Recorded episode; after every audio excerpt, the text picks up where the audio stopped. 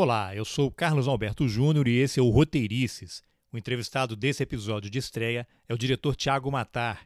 O Tiago acaba de lançar o filme O Barato de Acanga, um documentário sobre um festival de música que aconteceu durante alguns anos no interior de São Paulo, entre o final da década de 70 e o começo dos anos 80. Foram poucas edições, mas suficientes para que o festival fosse reconhecido naquela época como o principal evento de música do Brasil.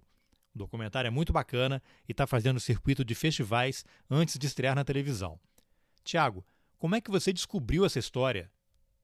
Então, assim, para mim o Barato de Iacanga é que ele reuniu todas as tribos numa tribo só. Quer dizer, é toda uma juventude que estava afim de se reunir, de curtir música, e é um festival que permite isso. Acho que esse que foi o grande barato do Festival de Águas Claras. Ele é, ele é o maior desses festivais ao ar livre ali na década de 70 e 80, é, dedicado à música brasileira. Então, é histórico, é lendário, estava é, perdida essa história, porque há muito tempo ele é lembrado como uma lenda, mas existe muito pouco registro sobre o festival e relatos é, documentados sobre o evento. Então, a minha ideia surgiu quando eu tinha 20 anos, é, eu, eu quis contar essa história. Meu pai me contou que tinha ido, tinha inclusive trabalhado no festival, e, e aí é, surgiu a ideia de, de começar a contar essa história. Você tem quantos anos agora? Agora eu tô com 30. Você, você continua irritantemente jovem, mas você ouviu falar festival aos 20, mas você já pensava em, em trabalhar com, com audiovisual? Já era algo que estava no seu horizonte? É, eu pensava, porque eu na época estava um pouco é, decidindo o que gostaria de fazer da vida. Eu fui muito fã de, de filmes, de cinema, de documentários. É, eu peguei uma onda assim de renascimento dos documentários musicais no Brasil, né? Eu acho que há 10 anos atrás a gente viu isso acontecer a partir do Loki, que eu, se eu não me engano é de 2008 e o Loki, aquela história do Arnaldo Batista, foi meio que o ponto de partida para resgatar muita coisa que veio depois com outros documentários musicais é, brasileiros. Foi a primeira produção original do Canal Brasil, né? Assim, de longa documentário. E, e inaugurou uma nova era, assim. E eu, eu cresci vendo isso, assim cresci, que eu digo, é, me desenvolvi, né, da partir dos 20 anos vendo esses filmes e sempre muito interessado por música, que sempre foi uma das minhas paixões. Então, é, eu estava entrando na faculdade de jornalismo, mas o que me interessava era música e cinema. Então, a primeira ideia é, bom, talvez eu já tenha um projeto de conclusão de curso quando eu saí da faculdade. Então, é, a princípio veio nessa ideia, mas já era uh, a ideia de virar um filme né? Eu só não sabia naquela época que o filme podia é, dar certo e de que maneira que eu ia fazer o filme, eu não sabia ainda.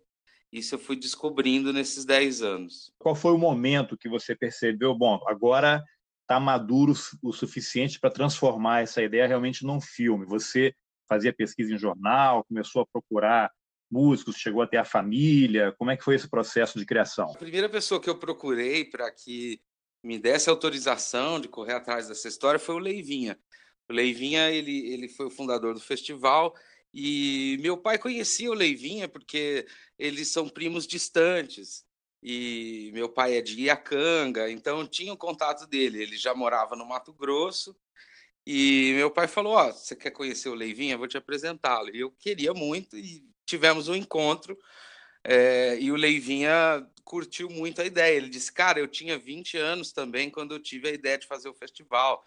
Então, se você quer fazer esse filme, acredita que você vai conseguir. Eu confio que você vai conseguir. Então, ele meio que depositou em mim uma esperança de, de, de que isso ia dar certo e acreditou todos esses anos, né? Porque ele recusou convites e outras coisas para dar prioridade ao meu projeto. Então, é, aí foi incrível, assim, foi um voto de confiança que ele me deu. A partir dali eu comecei a pesquisar a história do festival e eu já vi, já encontrei a primeira barreira que era muito difícil, que é, poxa, não tem tantas fontes de pesquisa assim é, públicas assim, porque existiam alguns arquivos de jornais e publicações, mas era uma coisa que estava começando. A digitalização do acervo, por exemplo, do Estadão começa ali a, a, a, a ser uma coisa de acesso é, remoto para qualquer pessoa, qualquer lugar do Brasil que pudesse é, consultar o acervo, por exemplo, do Estadão.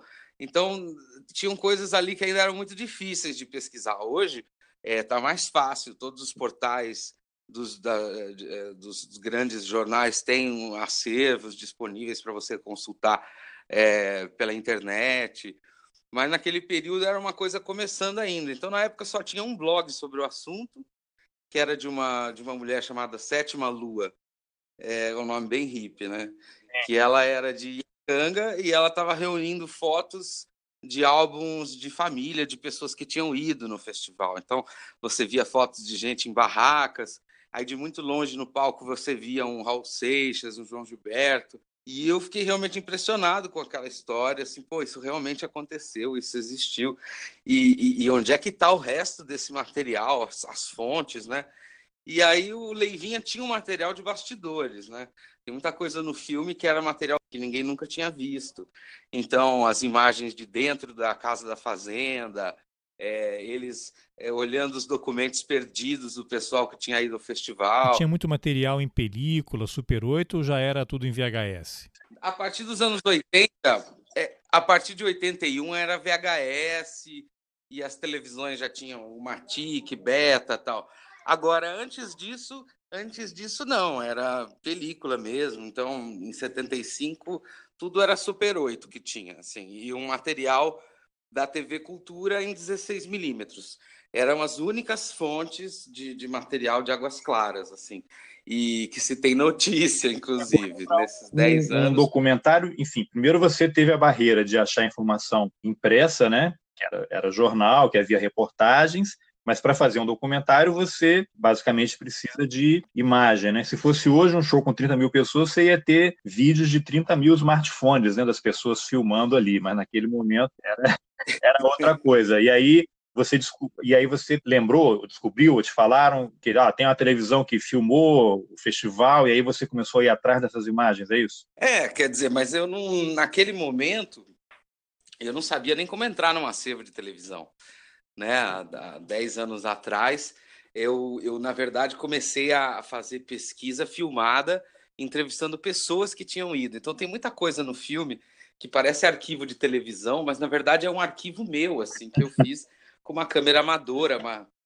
uma mini DV antiga e, e com amigos. A gente foi entrevistar as pessoas há 10 anos atrás. Isso acabou casando com a linguagem do documentário, né? Porque são imagens antigas, né? Isso aí acabou compondo bem. É, porque a gente tinha todos os formatos, né? A gente tinha um filme tão irregular em termos de formato que ele, isso acabou é, virando parte da linguagem, porque você tem material em mini DV, em Super 8, em VHS, em Umatic, em película, e tudo isso, e película digitalizada, não sei o que, fotos, todo tipo de suporte de material, de mídia, a gente usa no filme. E, e assim, indiscriminadamente, assim, tá tudo lá. Seja, então, é... Você tinha todo tipo de encrenca para trabalhar, né? É, o pessoal da, da, da, da Quanta ali, da pós-produção, teve um problema de conformes, lógico, porque eram muitos formatos diferentes e de tela, de, de, de tudo, né? Então, a gente queria manter a, a autenticidade de cada material, assim. E, e outros problemas também, como é, digitalização de, de material é, de arquivo no Brasil, assim, de preservação, todo esse setor assim de, é, de preservação de imagem no Brasil, ainda é um negócio muito incipiente. Tem muita gente que não sabe mexer com isso no Brasil e se propõe a mexer. É muito difícil você recuperar material é, de arquivo no Brasil. Essa é uma dificuldade que eu senti fazendo esse filme. E tem muita gente em Los Angeles que faz isso bem, mas agora no Brasil as empresas que faziam isso bem fecharam. Então a gente tinha uma dificuldade com um orçamento é, limitado de tratar melhor essas imagens. E outras. Tinha algumas imagens também que estavam no, estado de, de, de deterioração tão avançado que não dava para melhorar nem lá fora. Então a gente pegou um monte de pepino com, com esse filme e a gente conseguiu transformar nessa história que você viu. Quer dizer, a gente ah, conseguiu aproveitar ao máximo esse material, mesmo é, tendo encontrado no estado que ele, que ele estava. Porque tem umas filmagens ali que você vê que são profissionais, né? Havia emissoras de TV filmando. Como é que foi o acesso a esse material? Foi tranquilo, difícil? Você teve que comprar? E eu aproveito para perguntar porque é, direito de música, né?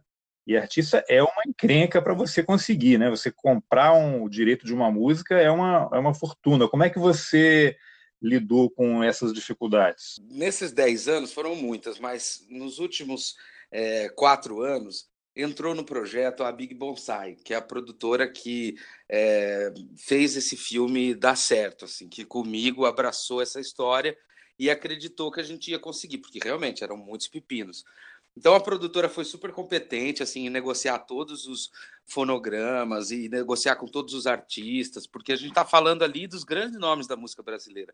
Tava todo mundo em Águas Claras, né? De Gilberto Gil, Hermeto Pascoal, Egberto Gismonte, é, Raul Seixas, é, João Gilberto, quer dizer, eram nomes muito difíceis para negociar os direitos. Então é, a Big Bonsai foi muito corajosa de, de, acreditar no projeto junto comigo. Então, nesses últimos quatro anos, foi mais fácil porque eu consegui entrar nos acervos é, das emissoras e, e também contatar né, as editoras e, e, as gravadoras, enfim, com relação ao, ao, aos materiais que a gente precisava.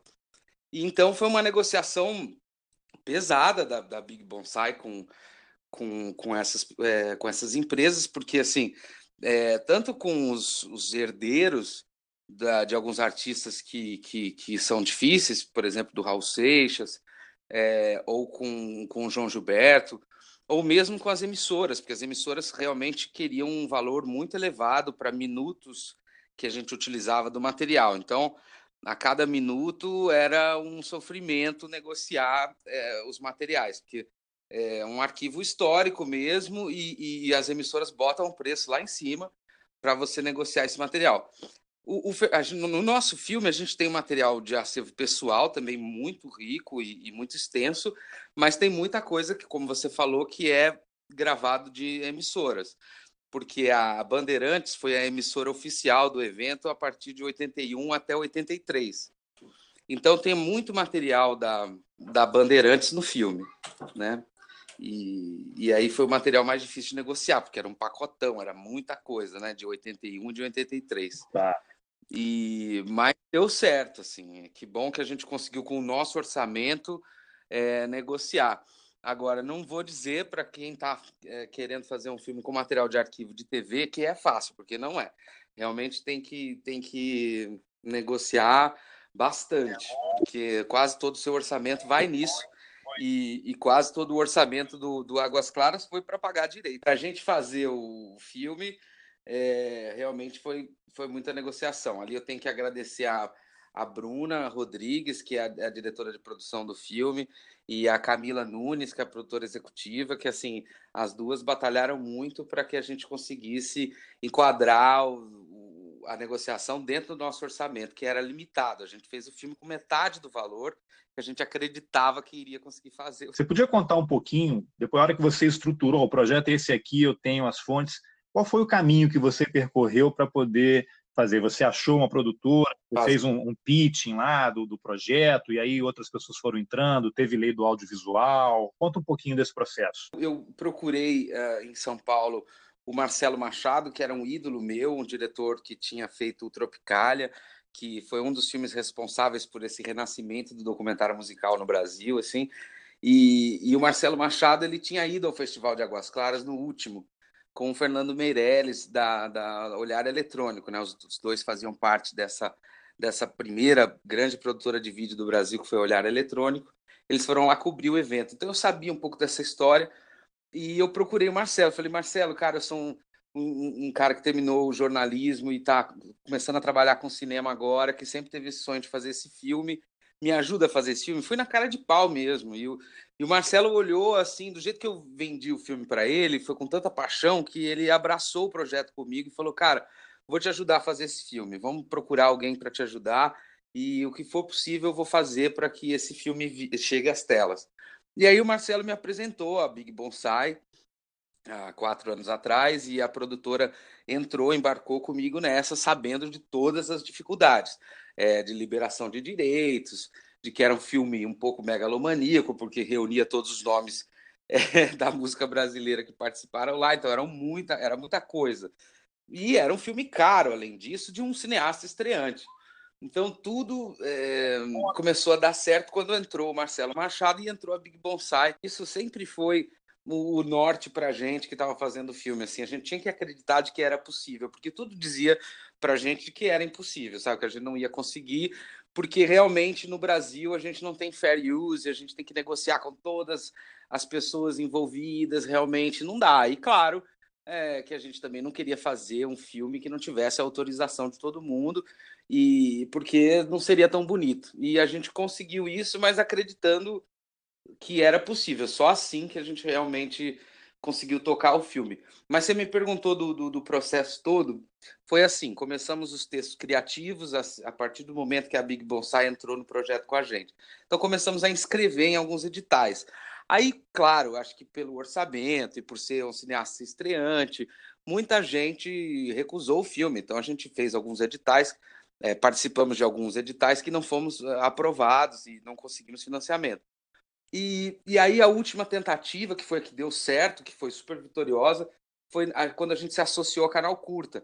Porque o canal Curta, eu acho que ele tem todo o mérito por ter financiado mais de 103, 110 longas esse ano foram mais de 110 longas que, que, a, que o canal Curta conseguiu, através do Fundo Setorial do Audiovisual, é, é, levantar. Então, assim, ele conseguiu financiar muita gente e muitos projetos bacanas.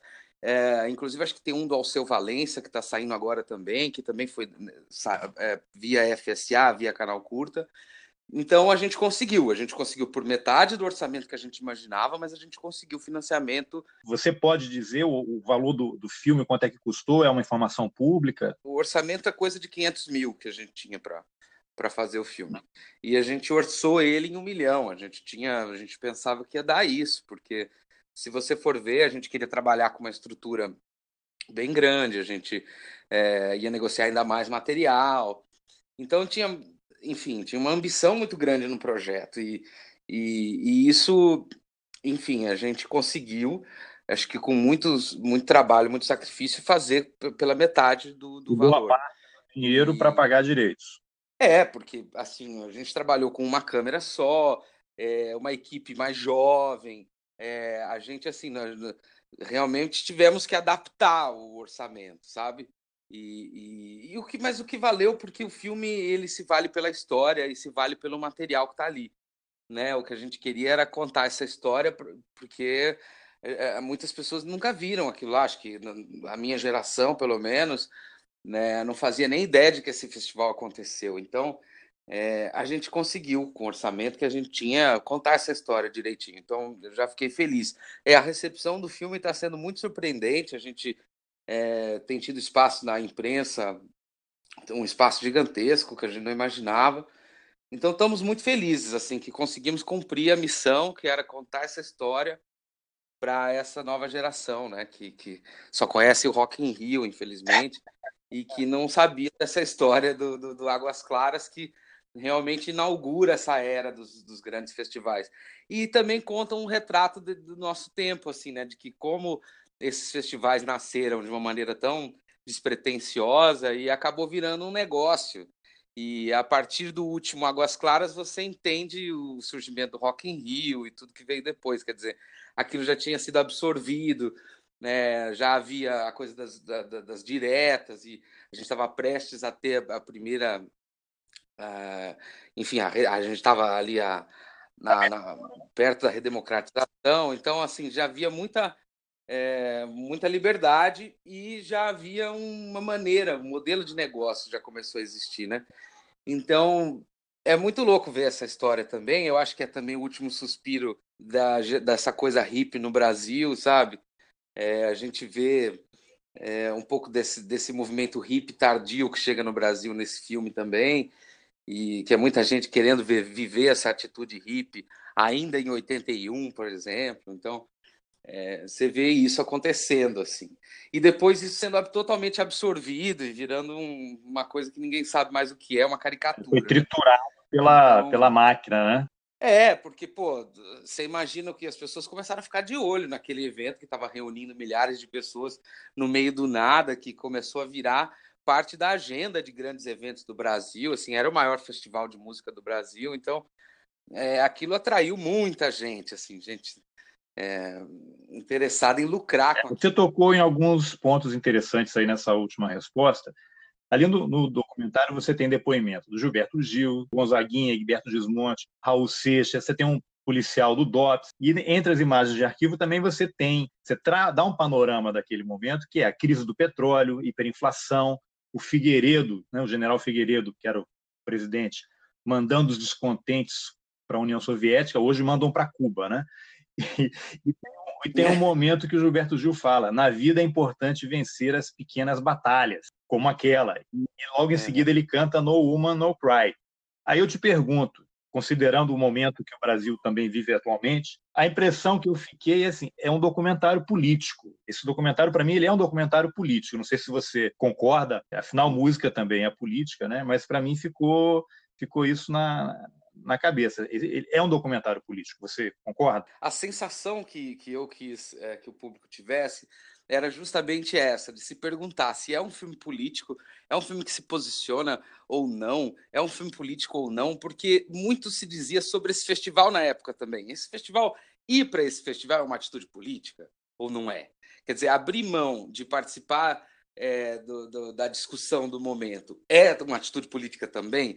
Quer dizer, o dropout, o sair do sistema, o é, se afastar daquilo é também uma atitude política. Então, isso a gente queria que tivesse com um senso de humor e uma ironia também que fosse parte do filme isso.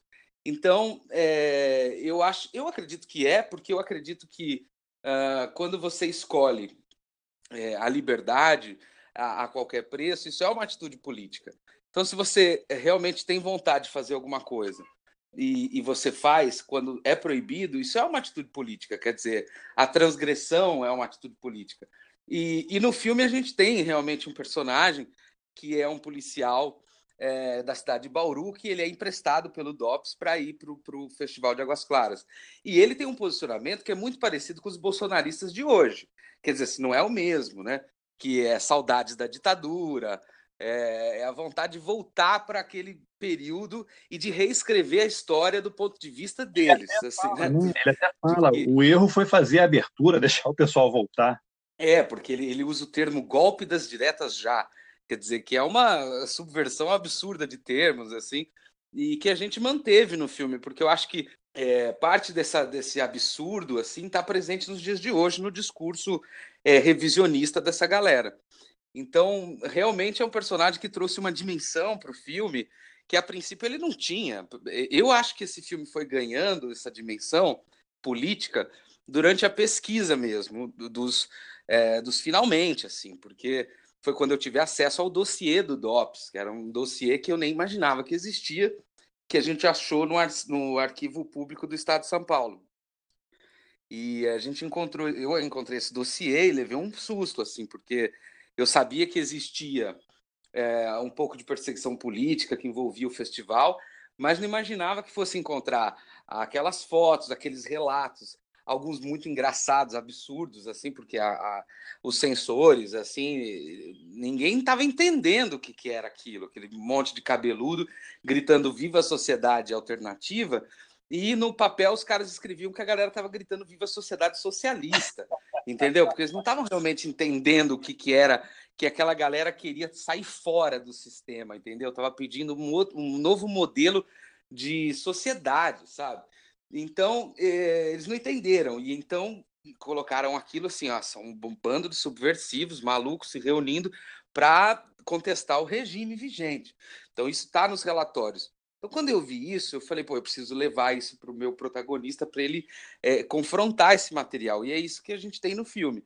O Leivinha lendo aquele relatório secreto pela primeira vez, e, e eu encontrei o fotógrafo daquelas fotos do relatório e mostrando para ele depois de todos esses anos. E, e, ele dizendo, pô, eu não tenho nada a ver com isso, assim, né? Quem, eu só fui um, um eu só fui um empregado lá, quer dizer, fui chamado para fazer isso aí, as minhas mãos estão limpas. Me inclua fora dessa, né? É, então assim, esse, o filme acabou ganhando essa dimensão política porque eu esbarrei com esse material e esbarrei no meio do caminho, assim, já o filme já estava em produção e a gente encontrou esse relatório do DOPS, encontramos esse policial. Então, o filme foi ganhando essa dimensão no meio do caminho e a gente estava vivendo também esse período assim de volta à caretice, né? Que, que começou a rolar e que deu no, no, no Bolsonaro agora. Então, é um filme que, por mais que fale de acontecimentos de 30, 40 anos atrás, se reflete muito no que está acontecendo agora. Quer dizer, é uma realidade é, um tanto quanto circular, assim, né? De um período no Brasil em que volta o conservadorismo, a caretice, e no filme a gente quis tocar, sim, um pouco nessa ferida, mas com um senso de humor e com ironia, com afastamento crítico. E eu acho que quem vê o filme não vai ter assim, ah, uma grande narração histórica contando fato por fato o que aconteceu. Não, a gente faz questão de, de, de contar a, a, história mais descompromissada com, com essa coisa política, mas está presente no filme e está lá, sim. Eu acho que é, alguns momentos de, de humor no filme são muito políticos. O filme está sendo muito bem recebido, mas você, você sofreu algum ataque ou uma crítica negativa por conta desse momento político, por estar tá tentando, na visão de alguns, isso politicamente? Houve algum tipo de ataque nesse sentido? Não, eu acho que, eh, por mais assim, é até curioso você me perguntar isso, porque tem muita gente que, que com o tempo mudou um pouco de, de, de posicionamento político, assim, muita gente é, que, que foi ao festival. Hoje votou no Bolsonaro, quer dizer, é um pouco impressionante também algumas coisas que acontecem, mas nem, não tive nenhum tipo de, é, de censura expressa nesse sentido, de ninguém, de, nem de, de quem foi, é, de, de que participou do filme, nem ninguém de fora. É, eu acredito que a história do festival ela é tão grande que ela perpassa isso e, e é, é, sublima tudo quanto é acontecimento. É maior, né? É, político que envolveu o festival, sabe? Eu acho que, que é, o que as pessoas realmente estavam afim de ver eram as performances, os shows e, e, entender como, como que esse festival se levantou e aconteceu. Então, eu não tive não nenhum tipo de, de, de problema para tratar desses assuntos políticos no filme, não. Inclusive, é o que eu acho que faz o filme ficar mais rico e, e não ser simplesmente um, um um filme chapa branca do festival. Esse é o seu primeiro trabalho? É meu primeiro, meu primeiro longa na direção. E, e aí eu estou muito orgulhoso, assim, estou pensando já nos próximos projetos e agora o desafio é, é, é fazer um novo filme sem demorar 10 anos. Mas já tem alguma coisa engatilhada? Você já tem uma ideia mais em estágio mais avançado? Eu tô, tô escrevendo um projeto agora, que eu não posso falar muito sobre ele, mas é, porque ainda não fechei com, com é, com, não tenho financiamento ainda, nem é, maneira de viabilizá-lo, mas é um projeto que eu estou escrevendo e já quero oferecer aí no, e ver qual que é a, quem vai abraçar essa comigo, mas estou é, trabalhando e ainda é sobre música. Então, o que eu posso dizer é que eu ainda quero fazer parte dessa comunidade do documentário musical brasileiro, que está muito efervescente. Assim, tenho amigos fazendo filmes incríveis. Tem o Hugo é, Moura, ele está dirigindo um projeto junto com o filho do Sérgio Sampaio e sobre o Sérgio Sampaio, né? Uhum. Que está muito interessante, está em desenvolvimento agora. E, e aí o meu é um, é um filme que fala sobre música também, mas tem um viés diferente.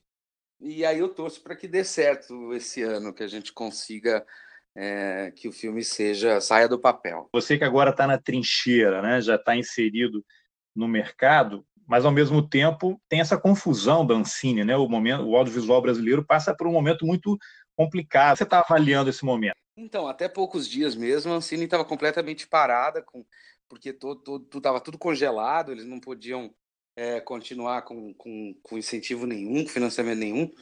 E então tinham produções paradas, né? Inclusive. E parece que agora as coisas começam a querer andar de novo, mas a gente tem um, um governo que é bem anti-produção cultural, assim, que que é uma das primeiras coisas que eles atacam, né? É, é produção cultural, porque tem medo de diversidade de opiniões e tudo mais. Quer dizer, é o que, no que eu acredito, porque assim, não vejo justificativa para parar a Ancine no, no, no que ela está fazendo. Principalmente porque se não fosse o fundo setorial do audiovisual, que na minha opinião realmente descentraliza essa questão da produção e que dá oportunidade para diretores novos, trazendo projetos novos, começarem, sabe? Que não tem essa lógica Lei Rouanet, que as pessoas talvez imaginem que tenha, mas não tem, que é essa coisa só de que, ah, você só pode fazer show da Cláudia Leite, ou senão que, sabe, o FSA não financia só filmes de grandes diretores, financia de muita gente estreante, sabe, que realmente não teria outra maneira de viabilizar o filme se não fosse essa. Então eu, eu vejo um momento muito delicado, tanto para a produção audiovisual quanto para a produção cultural é, em geral, porque a gente não tem nenhum Ministério da Cultura, quer dizer, é o Ministério da Cidadania, tarará. Então eh, a gente vê a força do Ministério da Cultura diminuir. E, e, e assim, os incentivos diminuírem cada vez mais, e as empresas que faziam isso é, saindo fora. Você vê a Petrobras saindo do jogo, muita gente saindo do jogo. Então, é, fica difícil, realmente. Eu espero que essa situação seja revertida aí nos, ainda esse ano, sabe? Que é, tava uma coisa florescendo muito bonita, assim. Espero que a gente consiga fazer os projetos daqui para frente ainda é, e que não seja cada vez mais difícil, como parece que vai ser, né? É, vamos acreditar na fala do, do Gil lá num dos festivais, né? É importante vencer essas pequenas batalhas do dia a dia, né? E continuar produzindo. Aí eu, eu também quero te perguntar o seguinte: eu recebi um link secreto seu para poder assistir o documentário antes de te entrevistar. Lógico que eu não vou compartilhar o link, mas as pessoas que não têm esse acesso privilegiado a você, onde é que elas assistem o Barato de Iacanga? Então, o Barato de Iacanga ele, ele vai para os festivais de cinema agora. Ele deve chegar ao canal curta Lá para o final do segundo semestre, ele deve chegar ao canal curta, então quem tem canal curta vai poder assistir o filme. Por enquanto, ele faz o circuito dos festivais. A gente é o filme de encerramento agora dos, do, da Mostra de Cinema de Ouro Preto, no dia 10 de junho.